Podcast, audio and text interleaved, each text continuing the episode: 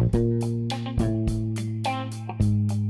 Olá, meus amigos, sejam bem-vindos ao Sala de Visitas aqui na sua versão podcast através do Spotify. Neste episódio número 6, vamos recordar um bate-papo muito inspirador com a Luciana Garcia. Ela conta neste episódio de como ela venceu um dos maiores desafios da sua vida, que foi a anorexia. Ela conta detalhe por detalhe de como venceu este grande gigante, pois ela é um exemplo de superação e de inspiração. Também revelou detalhes dos conceitos sobre autoimagem, também comentamos um pouquinho da sua trajetória que envolve a comunicação, na arte do jornalismo, também como apresentar e também como atuar, pois ela é considerada uma mulher multimídia. E neste episódio número 6, eu vou garantir para você que foi um super bate-papo muito inspirador.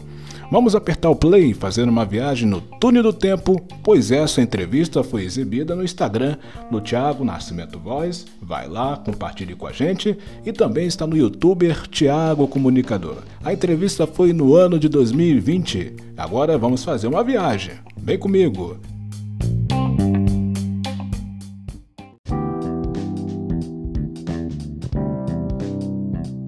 Olá! Oi! Que honra! Eu que, eu que tenho essa honra de receber você aqui. Primeiramente, obrigado por aceitar o convite. Eu Consegue me ouvir? Estou me sentindo ah. muito chique de fazer parte da sua centésima live. É centésima live eu, eu teria que trazer uma convidada muito especial, né? Todos ah. são especiais. Eu agradeço a todos que passaram por aqui. E quando eu vi você na Paula, que hoje é uma amiga, apesar de não, não, a gente não se ver pessoalmente, vamos marcar mas vamos nos ver pessoalmente após quando acabar toda essa loucura de pandemia. Ao ver você lá no programa da Paula, eu achei muito interessante. Aqui estamos nessa edição número 100.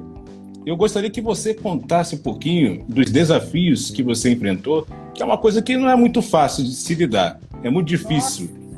Menino do Anorexia. céu, vamos ficar três dias fazendo live aqui para contar essa história. Mas vamos sintetizar rapidinho. Mas e conta como é que você encarou esse desafio.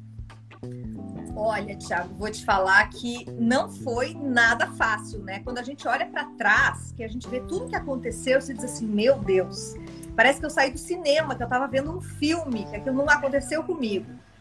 Mas eu tive esse problema em 2009 e eu cheguei a pesar 33 quilos, né? Nossa.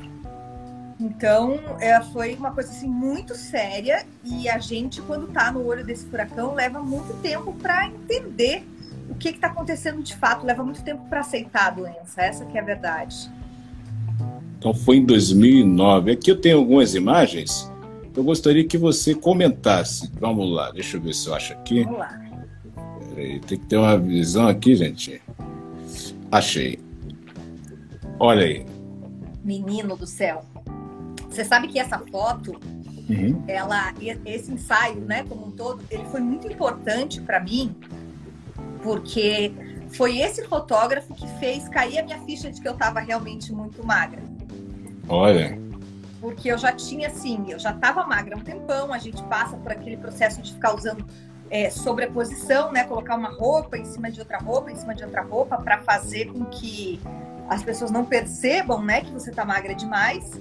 E isso tudo, lógico, é travestido de uma ideia de que, nossa, é, olha que legal, que eu tô super bem, que eu posso usar vários tipos de roupa agora, porque eu tô magra. Eu não, é, antes de, de ficar anoréxica, eu achava que a anorexia era doença de gente gorda, que pessoa que não se aceitava e que queria muito emagrecer. Eu Sim. não imaginava que eu poderia me entender como uma pessoa magra e ainda assim ser anoréxica.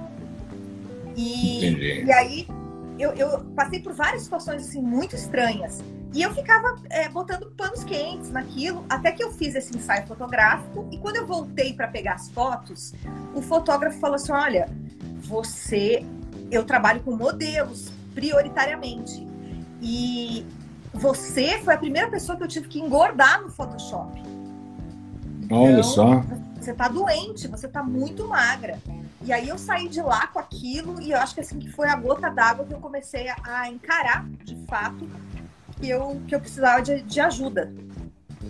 Então foi daí que você notou que precisava de, de ajuda. E como é que veio essa ajuda? Bom, é, eu logo depois desse ensaio, eu tive um episódio que eu desmaiei, que eu fui hospitalizada e tal, e aí o médico também me deu um, um puxão de orelha. Mas eu basicamente assim, eu contei demais com a ajuda da minha mãe, uhum. é, com o apoio do meu namorado na época, e eu é, conheci um, um psiquiatra especialista em obsessão compulsão. E ele começou a me trazer assim um lado racional. Eu sou uma pessoa muito racional. Então, para mim, eu preciso entender de fato o que está acontecendo para buscar um sentido naquilo e aí é, tentar correr atrás do, prejuízo, digamos assim. E aí eu tinha uma terapeuta que eu ia duas vezes por semana nela, né, para fazer um acompanhamento, para não só ficar me medicando, porque eu já estava num estágio que eu precisava de uma medicação até para continuar vivendo, porque eu tinha crises de pânico terríveis, intensas, e eu não conseguia mais fazer as coisas. Então eu estava assim, é, passei a tomar uma medicação muito forte é, para é, ansiolítico, né, para depressão e tal, para combater Sim. essa síndrome do, do, pânico. E nesse ínterim, e me reelaborando, né, na, na minha, minha estrutura psicológica e me reenxergando, me... é como se a gente deixasse de ser a pessoa que a gente é, né? E em algum momento você começa a, a ficar tão envolvido com o problema que você não consegue mais enxergar aquela pessoa que você era antes de ter esse problema. Um apagão na identidade. É, tem, tem uma questão de identidade muito forte, né? Que é um, é um problema que eu acho que começa internamente, ele passa para esse lado externo, que é você, é, enquanto imagem que você passa para os outros, enquanto é, figura que se entende no mundo. E aí chega uma hora que você acha que você é só aquela figura e que você não é mais a tua essência e precisa fazer esse resgate do essencial, né? Para conseguir se tratar, para se, se curar de fato. Aqui temos aqui uma imagem aqui, ó. Você, família. Essa ocasião aí foi qual momento? Essa, essa imagem é terrível, né? Essa imagem aí foi na Austrália. Esse meu irmão ele mora na Austrália e eu já estava em tratamento. Eu fui para lá numa viagem de final de ano para visitar ele. Mas eu ainda estava muito magra, como você pode ver aí. É, eu, estava com um aspecto que as pessoas achavam que eu estava idética, achavam que eu estava é, no pó, achavam um monte de coisa, né? E, e comentavam por, pelas costas e tal. E eu, passado um tempo, né, olhando essas fotos, eu digo, é, realmente, eu tava com uma cara de, de muito doente. Nossa, é, realmente a gente percebe, fica bem nítido e como é que era o comentário das pessoas próximas? Bom, tinha algumas pessoas próximas que diziam que eu estava muito magra, né? Mas eu achava que aquilo era um elogio. Que aquilo ah. era. Eu achava divertido, sabe? As pessoas dizerem que eu estava muito magra. Porque na nossa sociedade tem essa cobrança, né? De que a mulher Sim. tem que estar sempre magérrima, sempre muito bonita e tal. Então, quando as pessoas diziam assim, nossa, como você tá magra, aquilo para mim chegava como se fosse um elogio. E uma pergunta que eu tenho: o, o nível de cobrança pela ima imagem perfeita pode acarretar ainda mais o, a anorexia? Sim, na verdade, é, tudo começa por, por conta dessa demanda, né? No meu caso, uhum. eu tive um, um, um start específico para esse problema, que foi um trabalho onde me cobraram que eu emagrecesse. E aí eu comecei a emagrecer desenfreadamente, com a ajuda de medicação, né, tomando remédio para emagrecer, e aquilo se é, fugiu do meu controle, né, se tornou uma patologia realmente. Mas a maioria das meninas que começam a desenvolver anorexia, elas não estão tomando medicação para emagrecer, elas simplesmente é, entram num lugar onde se desativa uma, uma chave ali de alimentação e você começa a reduzir, reduzir, reduzir, quando você vê, você não está comendo mais nada. Nossa, é, uma, é, um estado bem crítico mesmo. E o que, que você tirou de lição? Que hoje você é um exemplo. Ah, quem dera, eu ainda estou aprendendo muito com essa história. Mas é, eu acho que essa questão de você sempre duvidar do que é dito para você, sabe? A gente, uhum. enquanto ator, a gente trabalha muito, a gente se exercita muito para abrir os ouvidos para receber o que o outro tem para dizer. Sim. Só que muitas vezes a gente, nessa ânsia de ser um profissional perfeito, é, perde um pouco o senso crítico de avaliar quem é que está te falando aquilo, por que é que está te falando aquilo. Eu, por exemplo, para te dar um exemplo, uh, teve uma época que eu morava no Rio de Janeiro e eu corria muito, batalhava muito pela minha carreira. Eu tinha um agente e os agentes, assim, muitas vezes eles não têm é, o que te dizer, porque eles agenciam muitos atores eles estão atirando para tudo quanto é lado. Eles, o importante para eles é ter aquela remuneração, independente de que profissional que está emplacando ou não. Então, como eles não têm desculpa para te dar sobre o porquê que você não está trabalhando, eles começam a arranjar defeitos na sua é, aparência para justificar o teu problema quando você não tem mais o que fazer. Você não tem mais curso para fazer porque você já fez um curso super bacana, uma formação super bacana. Você já está fazendo teatro, você já está lotando teatro, e por que, que você não está fazendo televisão, você não está fazendo cinema, você não está fazendo é, comercial milionário? Por que, que o dinheiro não está entrando? Ah, uhum. mas sabe o que é? Aí, sabe, ele me disse que eu tinha que fazer uma cirurgia na gengiva, porque quando eu sorrio, eu, eu, eu ó, eu mostro a gengiva. E aí eu levei aquilo a sério, eu guardei aquilo no bolso e fui procurar um médico. A minha sorte é que eu fui procurar um cirurgião dentista muito bom, que ele chegou para mim e disse assim: "Você jamais vai fazer essa cirurgia. O teu sorriso tá perfeito, não tem problema nenhum com a tua gengiva, você vai estragar a tua vida se você fizer isso". E eu, naquele momento, ouvi isso com, com sabedoria e disse: "Não, não vou fazer". E aí comecei a fazer em casa é, fisioterapia para poder sorrir sem mostrar tanto a gengiva. Você veja que coisa simples, né? Eu não uhum. preciso fazer uma cirurgia, encher de pino e não sei o quê, porque. E aí, se eu tivesse feito essa cirurgia e tivesse aí com um baita BO aqui para resolver que de 10 em 10 anos você tem que refazer a cirurgia, não sei o quê, e não conseguisse trabalho do mesmo jeito? Quem é que se responsabiliza por, por essas demandas? Né? Então a gente tem que ter uma avaliação muito crítica a respeito do que é dito para nós. Quem é que está falando aquilo? É, qual é o argumento de que, que essa pessoa se beneficia em falar isso para você?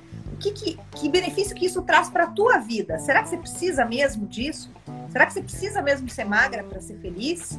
Eu acho que não. Mas, né? É, é, eu acho que esse aprendizado e esse olhar é sempre muito bem-vindo. É, só estou dando uma travada aqui, mas eu consigo compreender perfeitamente. E o que, que o empoderamento colaborou na sua vida? Ah, eu acho que eu acho que o empoderamento tá. Até estava discutindo com a Paulinha que ela ficou com essa impressão de que eu não gosto da palavra empoderamento, mas eu, eu gosto. É, é, o, grande medo que eu tenho quando a gente fala em empoderamento é que as pessoas assim olham para mim. Eu sou uma pessoa que eu tenho 22 anos de trabalho com comunicação.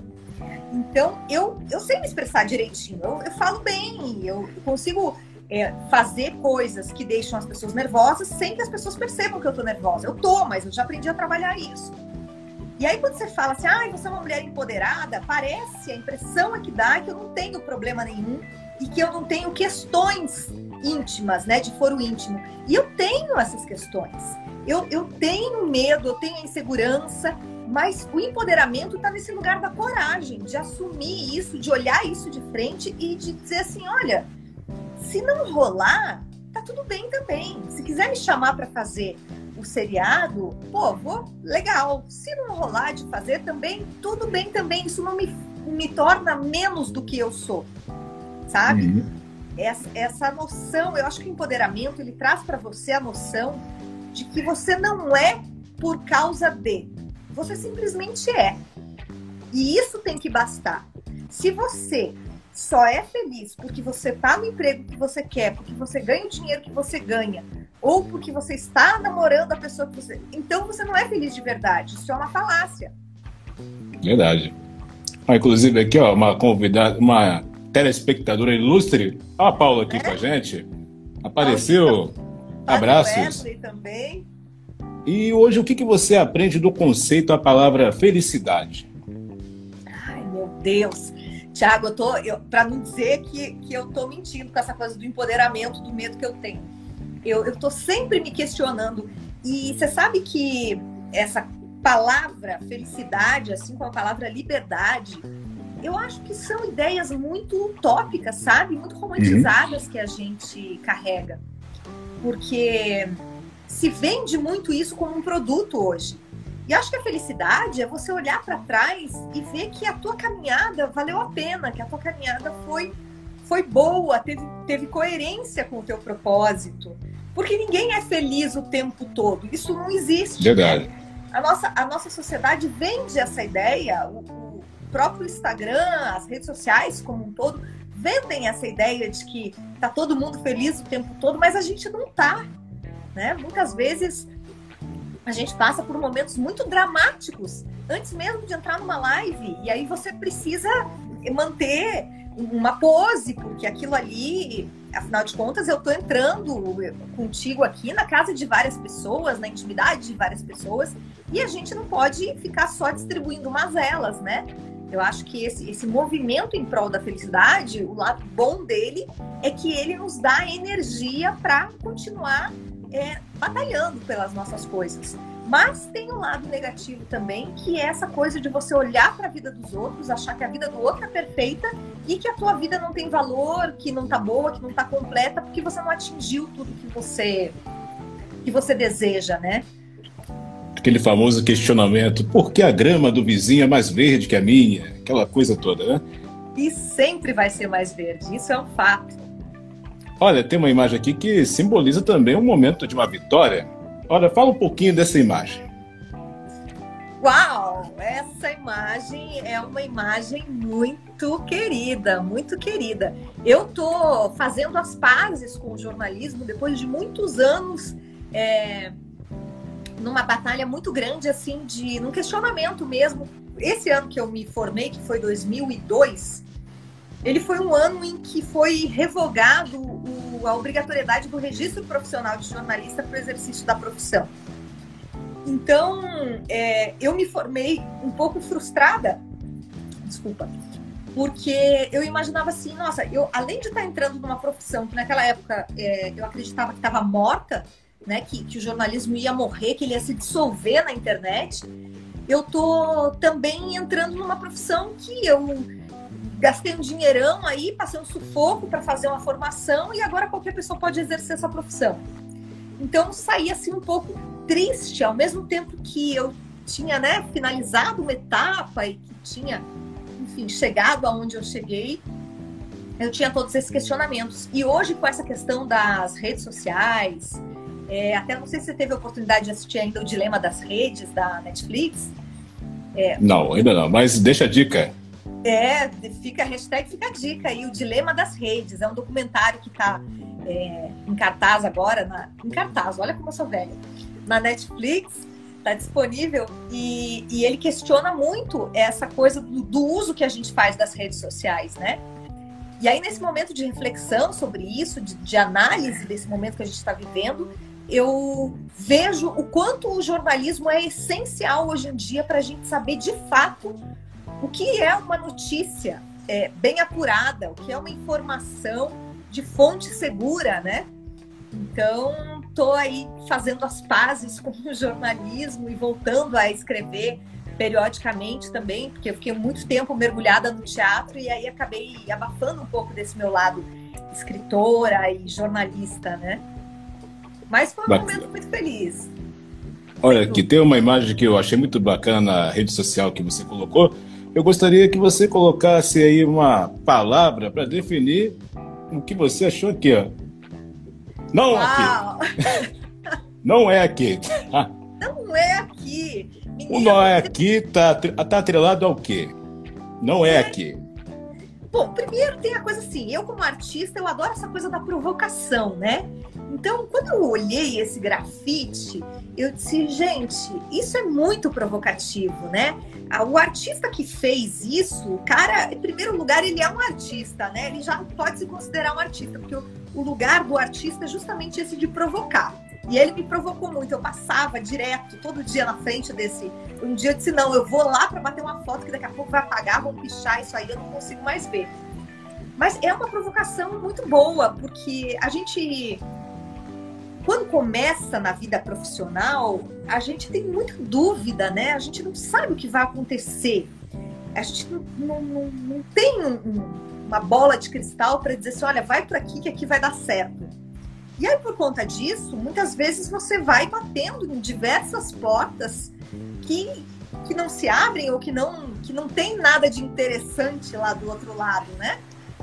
Então, achei gostosa e saudável essa provocação, né? Será que não é aqui mesmo? Porque às vezes algo que a gente não estava esperando acontece de boa fortuna, né? E a gente acaba, nossa, nunca... quantas pessoas que dizem assim, olha, eu nunca imaginei que eu ia ser atriz, mas aí me chamaram para fazer um negócio, ou eu nunca imaginei que eu fosse gostar de tal coisa, mas aí e acaba a pessoa indo por um caminho que ela nem estava esperando, né?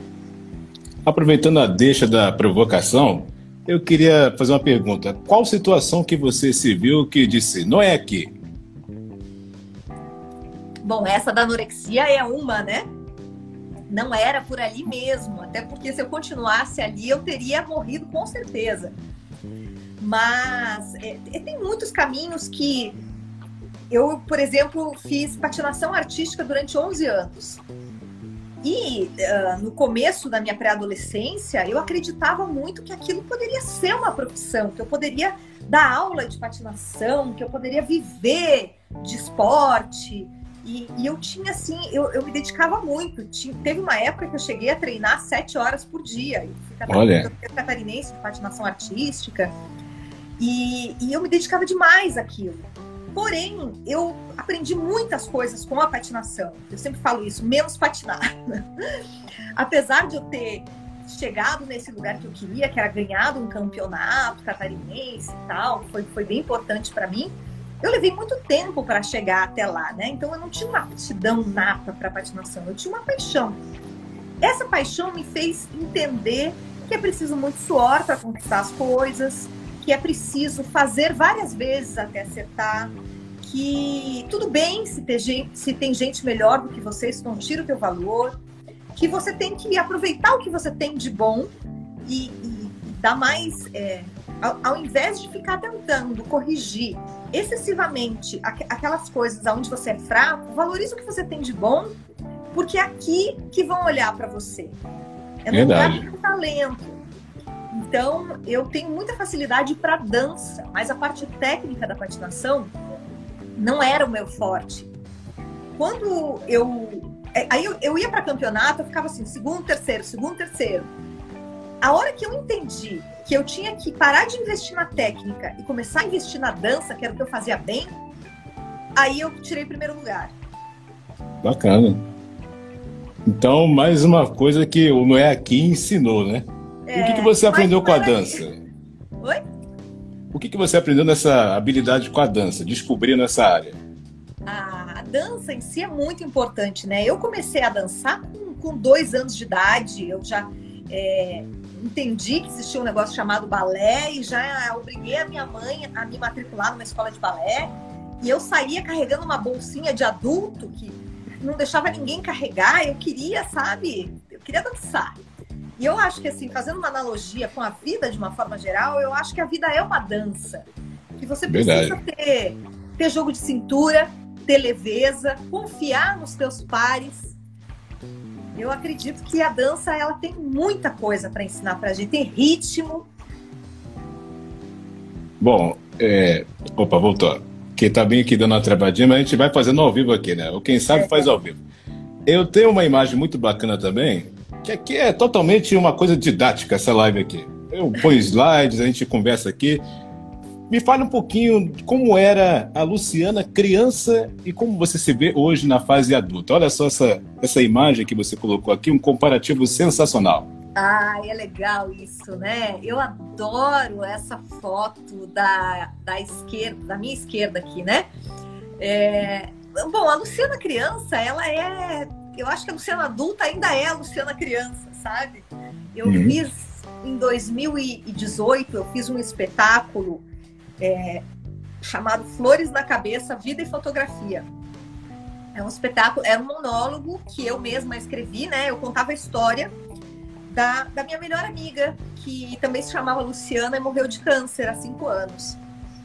Então, nesse espetáculo, eu, eu falava justamente sobre isso, sobre você se certificar de que a pessoa que você é seria motivo de orgulho para a criança que você foi.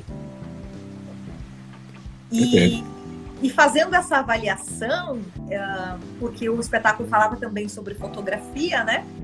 Eu, eu olhei muito para trás, né? Tive essa oportunidade de, de olhar para trás e pensar assim: nossa, eu acho que, embora eu não tenha conquistado tudo o que eu queria, todo o esforço que eu fiz para chegar até aqui seria motivo de muito orgulho para essa Luciana criança. Porque eu nasci no interior, Thiago, eu nasci numa cidade chamada Guarapuava, no Paraná. E como uma menina do interior, eu sempre sofri muito preconceito na minha área, que é uma área muito específica. Então, assim, é, você chegar numa cidade fora do eixo Rio e São Paulo para preencher um cadastro no supermercado e dizer que você é atriz, é uma coisa estranha, sabe? A pessoa te olha assim, tipo.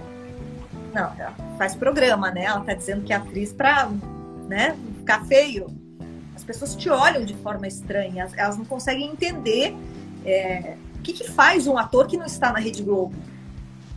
Hum. Não consegue, né? Impõe um rótulo. É, exatamente.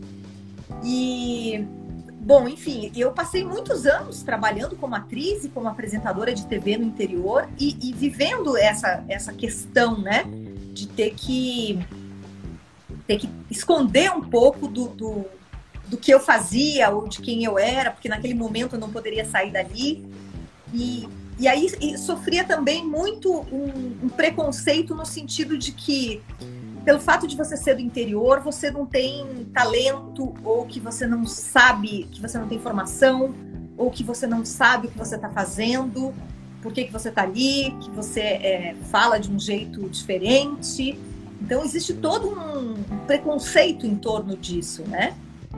E eu já, desde muito pequena, desde lá, que eu saí de lá com seis anos de idade, mas muito antes disso, eu já queria ser atriz, eu já queria é, fazer peças de teatro. Eu tenho uma foto da primeira peça de teatro que eu assisti na escola e é, é muito é muito engraçado você olhar para essa imagem porque tá assim, todas as crianças estão olhando para a fotografia e eu sou a única que estou olhando para a peça. Porque a professora acho que dizia, é, vamos fazer uma foto, não sei o quê. E a peça estava acontecendo e eu não estava nem aí para fotografia, eu queria ver o que estava acontecendo lá na peça. Era Chapeuzinho Vermelho. Eu tenho, eu tenho flashes assim desse dia na minha cabeça até hoje. Guardou no seu emocional. Olha, você é muito versátil nas fotos aqui, olha só. Tem você de Carmen Miranda. Você já se arriscou ser Paquita? Olha só. Carmen Miranda. Olha que bacana. Tiago, uma das minhas paixões é figurino. Eu sou louca por carnaval e no carnaval eu exploro todo esse meu amor pelo, pelo, pelo figurino, pela vestimenta, indumentária. Eu falo para os meus amigos que eu sou um travesti. Então, o, momento do carnaval é esse momento que eu posso dar vazão para esse meu lado de criatividade. Eu mesmo que costuro as minhas fantasias. Eu que Olha que incrível. E eu gosto disso, eu gosto de pensar na fantasia, eu gosto de pensar em como que eu vou produzir isso de uma forma é, barata, bonita e criativa. É, para mim, não, não sabe, não, não, me atende essa ideia de ir numa loja, comprar um negócio pronto, ou pedir para alguém mandar fazer uma coisa linda, mas que, sabe, não tem, não tem a minha assinatura ali. Eu Realmente é muito mais, prazer, é muito mais é, prazeroso. É, Concorda comigo? Não tem não tem nem o que ver, com certeza. Olha aqui, ó. Temos aqui outra imagem. Olha aqui, deixa eu ver. Já que foi pura ousadia. Amy House, olha só que bacana. Pois é, a Amy, a Amy foi um desafio. Foi um desafio. Mas foi muito gostoso. E às vezes essas fantasias, elas elas dão tanto trabalho à produção que às vezes a produção leva mais tempo do que o uso da fantasia em si porque essa da Amy é um exemplo ótimo disso, que foi um dia que choveu no carnaval, choveu, choveu, choveu, até dizer chega. Mas eu já estava umas quatro horas trabalhando nessa fantasia. E aí eu disse, eu vou, nem que seja para ir ali na esquina e voltar, mas eu vou usar essa fantasia, eu vou registrar esse momento, porque eu estava querendo muito fazer isso, já faz tempo. O bacana é que é tão prazeroso que você produz a sua própria fantasia, abusa da criatividade e quando você vê as fotos fica essa maravilha. Muito legal. Parabéns pela criatividade. Ah, obrigada. Olha aí, Mulher Maravilha. Pois é, e aí a gente vai reciclando, né? Isso que é o legal. As pessoas dizem assim, nossa, mas para fazer essas produções todas de carnaval você gasta muito dinheiro. Essa, essa peruca da, da Mulher Maravilha é a mesma peruca da Amy Winehouse. Ah, então, foi reaproveitada. Ela é reaproveitada. Eu sempre parto quando eu vou fazer algum figurino, eu sempre parto do que eu tenho em casa. O que, que eu posso pegar dali e, e juntar com outras coisas e transformar numa terceira. Aquela tiara da, da aquele, aquela cabeça da, da Carmen Miranda, no ano anterior eu tinha saído no Baixo Augusta de é, Barbie fascista. E aí eu reaproveitei a, a tiarinha do cabelo. Bacana. E, e os amores do carnaval? Ó, tem uma imagem aqui que achei muito interessante. Ah, você viu que legal? pois é, esse, eu digo que esse foi o nosso primeiro casamento, né? Foi um, foi um barato isso aí, porque a gente estava a gente estava indo morar junto e estava nesse clima de, de, de love, mas a gente não se conheceu no carnaval, não. A gente é, é moderninho, a gente se conheceu no aplicativo. Ah. Mas foi uma Pelo aplicativo rendeu essa linda história. E como é que está sendo o relacionamento? O que um aprende com o outro? Ai, muita coisa, né? Eu acho que o relacionamento é aprendizado. Esse, esse é o grande pano de fundo do relacionamento. Se você tá com uma pessoa e, e você não tem admiração por essa pessoa e você não aprende a ser uma pessoa melhor, eu acho que esse relacionamento ele não tem sentido, ele não tem razão de ser. O relacionamento bom, o relacionamento autêntico é aquele que está sempre te desafiando, te tirando da zona de conforto. Muito bacana. Vamos aqui ver outro momento aqui. Em vários momentos, do que se trata? É, ah, essa é Flores na Cabeça, esse espetáculo que eu te falei. Ah, sim. O que você aprende com cada espetáculo que você realizou? Menino do céu, tanta coisa. É engraçado que o teatro ele tem essa capacidade. Quando você sai de, um, de uma peça e vai começar outra, você não carrega as coisas que você fez naquela peça para o outro espetáculo. Você começa sempre do zero. E acho que esse é o mérito do, do ator, que ele é autor né, dessa carpintaria do, do teatro. E esse espetáculo, ele, apesar de eu já fazer teatro há muitos anos, ele foi o meu primeiro monólogo. E eu estava vivendo um momento muito intenso da minha vida, porque além de, de atriz, eu também era é, diretora executiva do Teatro Augusta, né? E nós estávamos fechando o teatro nesse final de ano em que eu fiz esse espetáculo. Então, as coisas estavam assim muito intensas, é, muito tinha um clima de tristeza muito grande no ar, porque a gente já vinha é, numa luta de tentar é, seguir com o teatro, de, de tentar um patrocínio para o teatro, ou de tentar mudar o modelo de negócio para viabilizar que ele continuasse, afinal de contas, é, o, o, Teatro Augusta fez história em São Paulo, né? E no Teatro Nacional ele, ele foi uma casa que durou 45 anos numa das principais ruas de São Paulo e é um teatro conhecido uma vida por todo mundo. É. E, e, e aí aquela tristeza profunda e as coisas práticas da vida que se precisa fazer quando se toma uma decisão dessa, né? Então eu paralelamente à produção desse espetáculo eu estava vivendo assim uma carga emocional muito é, forte na minha vida é, pessoal também, por que não?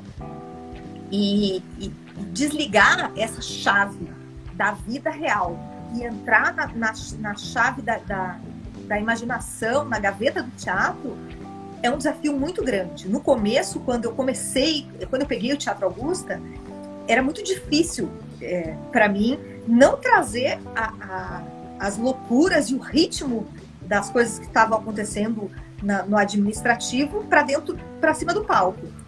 Mas eu entendi que se eu não fizesse isso, eu não ia mais conseguir atuar. E aí eu aprendi a fazer essa, essa desligar essa chave. esse espetáculo é um espetáculo muito sensível, ele é provocativo, ele não é assim tão doce quanto ele é, parece nas imagens. Ele tem sim uma questão de poesia, assim, um fator é, emocional muito grande, mas ele é, ele é muito instigante.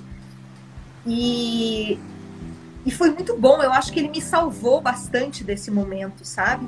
Porque eu me permitia é, descarregar ali nesse no, no, palco toda a intensidade das coisas que, que estavam é, me permeando naquele momento. Ó, tem uma imagem aqui, eu gostaria que você comentasse o que ela simboliza. Olha. Ai, meu Deus. Meu Deus. Essa foto foi tirada por um grande amigo meu, que é um fotógrafo maravilhoso, chama Diogo Ramos. É... Isso aí foi em 2015, foi logo quando a gente assumiu o teatro. Ah, em 2015. É. Tantos sonhos, porque a gente pegou o teatro no final do ano de 2014, mas ele ainda estava. Já tinha uma programação em cima dos parâmetros da gestão da gestão anterior, né? Então a gente meio que estava ali dois, no final de 2014 é, entendendo como funcionava a estrutura e a dinâmica do teatro. Foi uma época muito boa, sabe? Eu não me arrependo, porque foi, foi uma época de intenso aprendizado é, é, profissional. A Luciana empreendedora cresceu muito com o Teatro Augusta. Cresceu muito. Eu tenho só a agradecer ao teatro, a, ao Tiago e à Isabel, que foram meus grandes parceiros nessa jornada, toda a nossa equipe, todas as pessoas que passaram por lá, porque foi, foi muito significativo. Mas, um leque que somou vários aprendizados, né? É. Mas eu também, assim, eu, eu sou uma pessoa que eu sei, eu sei fechar a, eu sei virar página, sabe? Quando, quando eu entendo que alguma coisa é, passou, né? Como, é, como um relacionamento que terminou. Isso aí pertence ao passado, tem o seu lugar, tem o seu valor, mas não, não vou viver de saudosismo, sabe? Uhum. Segue a vida. Segue a vida. Ó, tem, uma, tem uma imagem que eu achei tão bonitinha. Olha só o telespectador que foi contemplar os ensaios. Olha aqui. Essas orelhinhas aqui. essa é a Rita, essa é minha cachorrinha, minha filha. Ela é uma ah. delícia. E você sabe que ela ficava sentadinha, ela ia pro teatro todo domingo, que domingo é um dia que tem menos movimento. Então eu levava ela na parte da tarde quando eu estava trabalhando é, no administrativo, porque eu morava bem perto do teatro nessa época. E ela ia, às vezes, assistir os ensaios em algum momento, na parte da manhã, às vezes na parte da noite, durante a semana. E eu botava ela na cadeirinha e ela ficava paradinha ali, só assistindo. Tinha ator, às vezes, que parava e dizia assim: ai, desculpa, diretor, tem que parar, porque eu não tô aguentando essa cachorra me assistindo aqui como se estivesse entendendo tudo eu tô falando. ela é um barato. Nossa, tem uma, uma cachorra que é, faz autocrítica que eu não aguento, mais ou menos é? assim. Olha, e essa imagem aqui? Ah, esse espetáculo é, chama-se é, Os Veranistas. Foi lá no Teatro Parlapatões. Ele foi o único espetáculo que eu fiz em São Paulo até hoje que eu fui somente como atriz convidada. E foi uma experiência maravilhosa. Porque nessa área de, de, de teatro, né? Uh, você tem que se produzir se você quer estar em cartaz. Se você ficar esperando por um convite, pode ser que você trabalhe muito pouco, porque tudo depende muito dos, dos contatos que você tem. Então, se você consegue transpor essa coisa de ser um ator, porque tem muito ator que acha que ai, ser ator é a coisa mais importante do mundo e que eu não consigo fazer duas coisas ao mesmo tempo, eu preciso só atuar tudo bem, respeito, mas você corre o risco de é, ficar parado e ocioso muito tempo. Então eu sempre me produzi, nunca esperei que, fosse, que fossem me chamar para fazer alguma coisa. E esse espetáculo eu fui convidada para fazer, eu fiz uma substituição, na verdade, essa era a terceira temporada do espetáculo. E foi uma delícia, foi um prazer imenso, porque é, não tinha tempo ruim, né? As, as coisas burocráticas todas da produção não eram comigo. Foi, foi uma delícia, era um, um elenco grande também, eram 12 atores, a gente tem um grupo no WhatsApp até hoje, são pessoas que eu amo demais. Então, é uma, uma ótima lembrança. E o que você pôde aprender em relação ao público, feedback? Menino, você sabe que eu tô, eu tô fazendo um curso de neurociência e a professora estava falando numa das aulas sobre uma coisa que eu disse assim, cara, isso aí é o teatro. E a gente não. A gente fala de uma forma que quem escuta às vezes pensa que é, é misticismo, alguma coisa assim, mas não. A plateia, ela participa ativamente daquilo que você está fazendo. Por mais que você fique sentado ali na sua cadeira sem fazer nada, digamos que é um drama, você não precisa nem se dar o trabalho de rir, de manifestar a sua emoção, né? Porque a comédia tem isso, a comédia ela só funciona quando você ri. Mas cada, cada, cada plateia, cada dia de, de apresentação é, é um espetáculo diferente, porque a plateia sempre muda. Uhum. E, e essa energia que o público te entrega é uma energia que ela te ajuda a fazer aquilo que você está fazendo. Então, é, quando a plateia é disposta, quando o público é responsivo, o espetáculo cresce muito.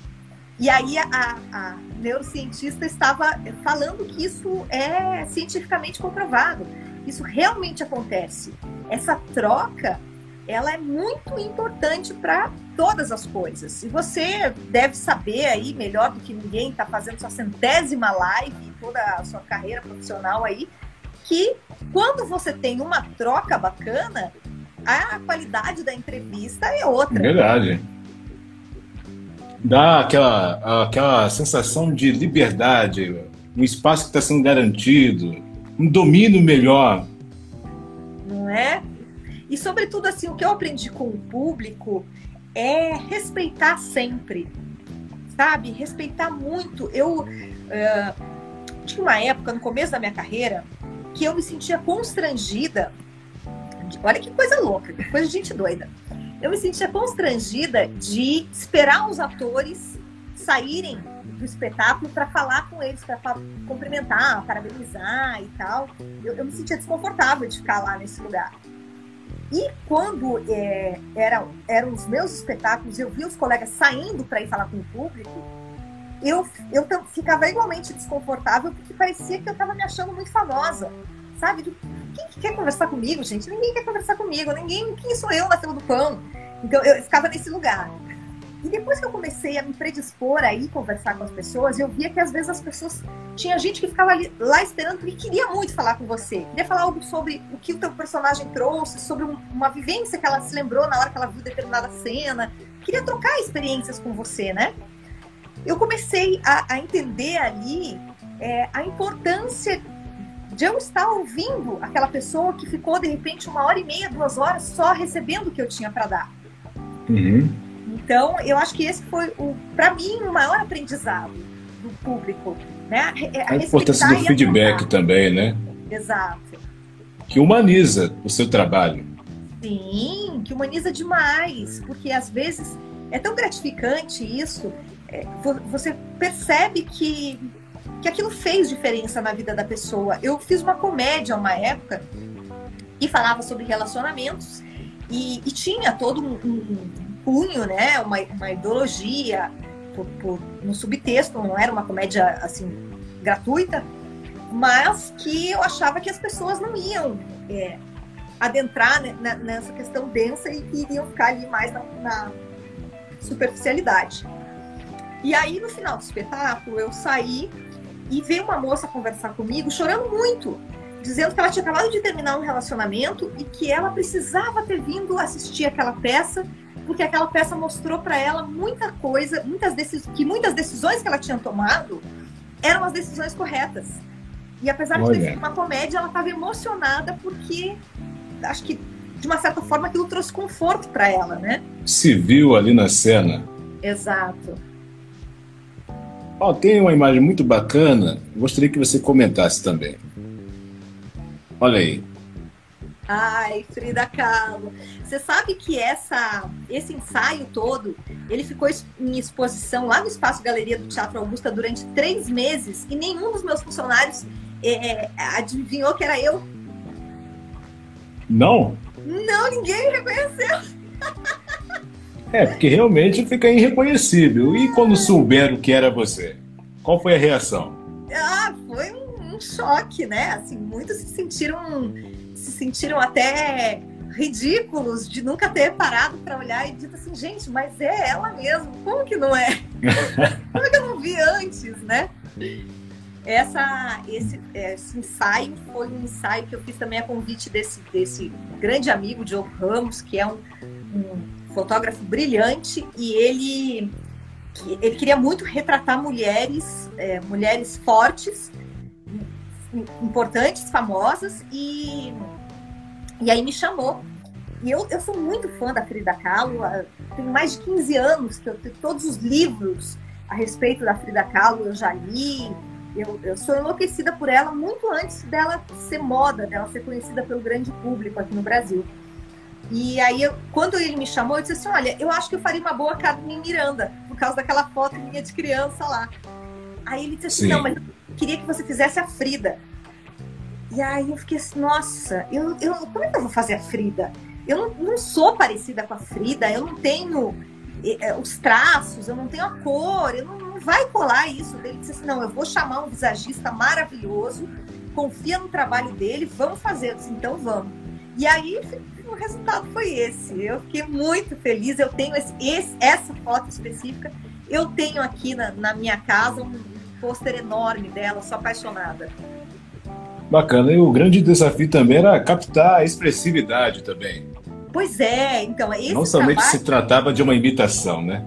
É, esse trabalho foi um trabalho muito gostoso de eu é, conseguir, como atriz, imprimir um, um trabalho né, de, de, atriz mesmo numa fotografia, numa coisa estática, porque sempre que a gente pensa em atuação, a gente pensa em movimento, né? A gente nunca imagina que uma atuação vai ser parada. Foi muito legal. Bacana. Ó, tem uma imagem aqui. Por favor, fale o que significa para você. Oh, meu Deus. Nossa Senhora, minha mãe. Olha, desafio falar dela, viu? Minha mãe é uma mulher muito forte. Minha mãe é uma mulher que eu, eu tive altos e baixos é, com relação a, a, aos, aos sentimentos e até o convívio de mãe e filha, mas se eu sou a pessoa que eu sou hoje, é muito por conta uhum. dela ter sido a mulher que ela é. Ela, ela é uma mulher muito, muito guerreira, muito batalhadora, sabe? Saiu de casa com 13 anos para trabalhar, é, ganhou o mundo, foi fazer sua faculdade, pagando o seu bolso, passou muita dificuldade na vida. E é, é uma, uma vencedora, uma mulher assim que eu me inspiro, me orgulho e com quem eu aprendo muito até hoje. E uma pergunta que eu tenho aqui, que muita gente talvez não saiba o valor. Qual é o conceito da palavra que está atrelada aqui à nossa conversa? Autoimagem. Ai, menino do céu, acho que nunca foi tão importante falar sobre isso. Agora está tendo no, no Instagram um challenge que é. Eu não vou lembrar a palavra agora, mas é sem filtro. É, no Filter Challenge, alguma coisa assim. Para as meninas usarem o filtro, e tem filtro que quando você bota a mão na frente desaparece o filtro, e aí você consegue ver o rosto da pessoa de verdade, né? Ah. É, achei, achei bem interessante esse desafio. Eu disse assim: ainda vou fazer isso outro dia. É, mas é muito importante a gente falar de autoimagem e às vezes as pessoas me, me perguntam assim, ai, mas você, ai, você é tão perfeita e tal. Eu digo, olha, se você, muito obrigada se você acha que eu sou realmente perfeita, não, não sou, não me enxergo dessa forma. E se você imagina que uma pessoa que você olhando de fora é perfeita, está falando de autoimagem, está falando que precisamos pensar sobre isso, você imagine o sofrimento que não está passando uma pessoa que você não considera perfeita, olhando de fora. Quanto mais ela, sabe? Quanto mais longe dos padrões você está, maior é o teu nível de, de cobrança, de sentimento de insuficiência, de, é, um sentimento assim de que você tem que ser uma coisa que você não é o tempo todo, de que você não consegue as coisas porque você não parece digna de, de conseguir aquilo. A nossa sociedade hoje é muito é, baseada na imagem, né? Então, se você não está passando a imagem correta, você não vai conseguir determinada vaga, porque você não está aparentando ser competente, porque você não está aparentando ser bem-sucedida. E aí fica assim, a gente se torna um cachorro correndo atrás do rabo, né? Porque você tem que é, aparentar ter sucesso para as pessoas quererem fazer negócio com você para você ter sucesso. Mas aí você, é, para aparentar ter sucesso, você já tem que ter o dinheiro que você teria se você. É uma loucura, uma insanidade isso que a gente está vivendo hoje, né? Então a gente tem que falar sobre isso, a gente tem que discutir, porque eu tô com 40 anos, eu vivi a vida analógica, eu sei o que é estar distante de mídia, de internet, dessa cobrança por imagem. Mas e, a, e, as crianças que estão nascendo agora? Que vão nascer com um celular de filtro na sua mão? Que vão. É, veja bem, nós estamos passando por uma pandemia, agora está todo mundo nas suas casas. Eu tenho amigas que têm filhos adolescentes e os filhos estão se relacionando com pessoas que, elas, que eles nunca viram é, pela internet. E aí eu fico pensando assim, como será o dia que esses adolescentes tiverem que sair das suas casas e irem encontrar aquela namorada, aquele namorado, que eles já têm um vínculo muito grande, afetivo, né, é, é, intelectual com aquela pessoa. E, e aí eles vão ter que ir lá mostrar quem eles são de verdade, entre aspas, né? Como que vai ser isso? Sabe? Quantos relacionamentos não vão terminar antes de chegar a se concretizar na vida real, porque as pessoas Verdade. têm medo de mostrar quem elas são sem um filtro, sem uma pose, sem uma maquiagem. Então a gente precisa discutir isso, porque é isso adoece demais as pessoas. Concordo, é aquele momento caindo a ficha. Exatamente. Olha, já estamos aqui nos 52 minutinhos. Antes eu gostaria de fazer aqui uma foto e vamos aí para as considerações finais aí, porque a minha convidada número 100 realmente anota 100. Ai, que delícia! Não é à toa que eu, eu vi assim, nossa, eu vi a Ana Paula, ela tem que estar comigo. Aí, aí por coincidência, eu contando quantas entrevistas eu tinha feito, hoje é o dia 100. Vamos lá. Que legal! Pronto! Maravilha. O que, mais, o, o que mais de importante você aprendeu, Luciana, nos seus 40 anos que não parece, com a vida? Ai, Tiago. Olha, você é livre, hoje. leve e solta. A vida é hoje. Esse é o maior aprendizado que eu que eu tiro, sabe? Eu já já tantos momentos da minha vida que eu passei sem saber o que, que ia acontecer literalmente amanhã de manhã sabe? Quantos momentos de desespero eu já tive achando que a minha vida tinha acabado, ou que a minha vida ia se acabar, ou que uma coisa muito trágica e muito ruim iria acontecer. E nada como uma boa noite de sono e acordar novamente e descobrir que o mundo continua lá mesmo depois de ter acabado. Maravilha. É, estamos aqui nos momentos finais aqui. Fale um pouquinho sobre os seus trabalhos atuais. Você está realizando uma série também. Eu tô, eu tô com uma série aqui no Instagram, chama Vocação e Protagonismo. É, o objetivo é entrevistar pessoas das mais variadas profissões para trazer é, um, um, dado de realidade, de concretude, sabe? Porque eu, eu, me lembrando da época em que eu estava fazendo vestibular, que eu estava pensando em que carreira eu ia seguir, eu tinha muitas coisas que eu jamais poderia imaginar que fossem acontecer na minha vida profissional e que ninguém me contou antes de eu, de eu entrar nessa área de fato. Então, assim, para além de é, avaliar a trajetória, de contar é, vantagem, digamos assim, eu sempre instigo os meus convidados a falar um pouco também das, das decepções, dos, dos sustos que eles tiveram na trajetória e, claro, de mostrar as coisas inesperadas que acontecem para a gente ver um panorama aí e também para a gente ver que não acontece só com a gente, né? Porque às vezes você vê uma pessoa que você acha que é muito bem sucedida e você diz assim, nossa, aconteceu tudo isso com essa pessoa, meu Deus do céu, achei que só comigo que acontecia essas coisas. Então, é, o objetivo dessa série é esse.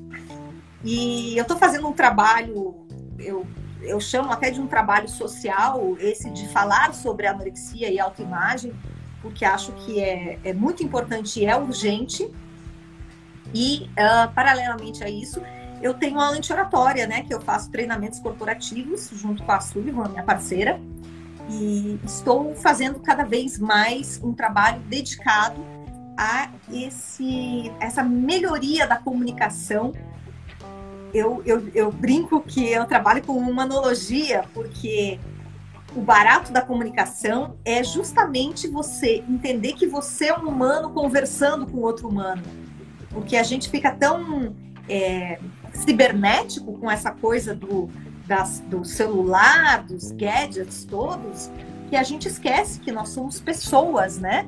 E que nós estamos Verdade. com outros seres humanos que, que saíram de casa, que têm seus problemas pessoais, que têm uma outra bagagem, que talvez não tenham dormido bem, que estão passando por, por problemas, né?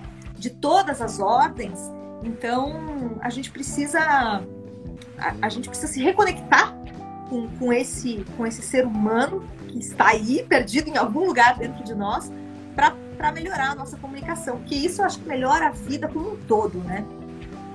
Inclusive, a gente pode dizer aqui que há números nos acompanhando. Esse número são pessoas que pararam um tempinho para poder prestigiar a gente, para de algum modo aprender com alguma informação que a gente passa. Exatamente. E se a gente olhar só para o número e esquecer que esse número representa pessoas, a gente começa a andar para trás. Porque perde a razão de ser, né? Só, só, só existe essa conversa aqui entre nós dois por causa das pessoas que estão aqui Verdade. me prestigiando e, e, e, me assistindo. Porque de outra forma a gente estaria no telefone, só nós dois aqui, sem, sem ninguém é, é acompanhar nada. Verdade, numa videoconferência, no caso, chamada conferência, como fala? Exato. Olha, e uma palavra para poder encerrar esses 57 minutinhos aqui. Você tem uma palavra em mente que ultimamente você tem refletido? Resiliência. Ah, todos nós. O que podemos aprender com elas, com é, ela em tempos difíceis. A resiliência é, é, é uma coisa fantástica, né? É uma coisa que faz com que com que você consiga seguir adiante, né? E, e, eu entendo assim como uma musculatura a ser treinada de fato. Quanto, quanto mais você almeja se tornar uma pessoa resiliente, mais você aprende com isso e maior a tua capacidade de se dobrar sem se quebrar.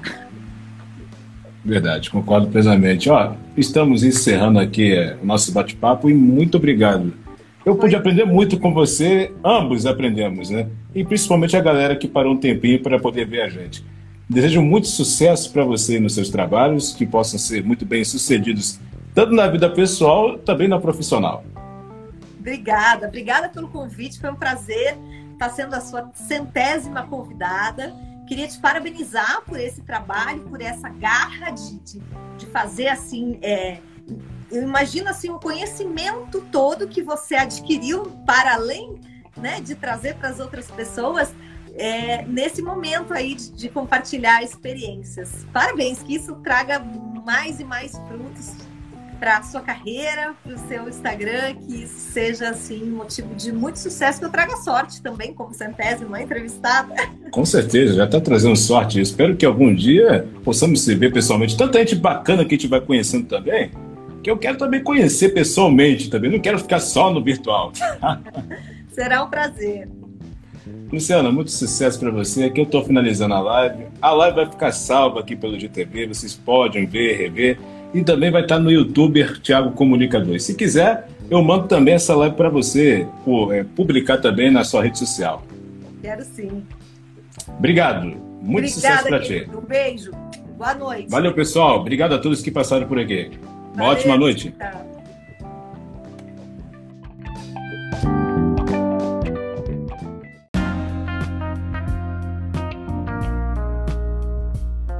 Me diz aí, pessoal, gostou deste bate-papo? Foi muito bacana. E agradeço a Luciana Garcia por participar aqui na nossa live, ou melhor dizendo, a live que virou agora um podcast para relembrar esse super bate-papo muito inspirador. E a você que está nos acompanhando aqui através do Spotify, muito obrigado. A gente volta a qualquer momento com mais um podcast Sala de Visitas, recordando grandes momentos aqui através do Spotify. Valeu, pessoal! Até a próxima!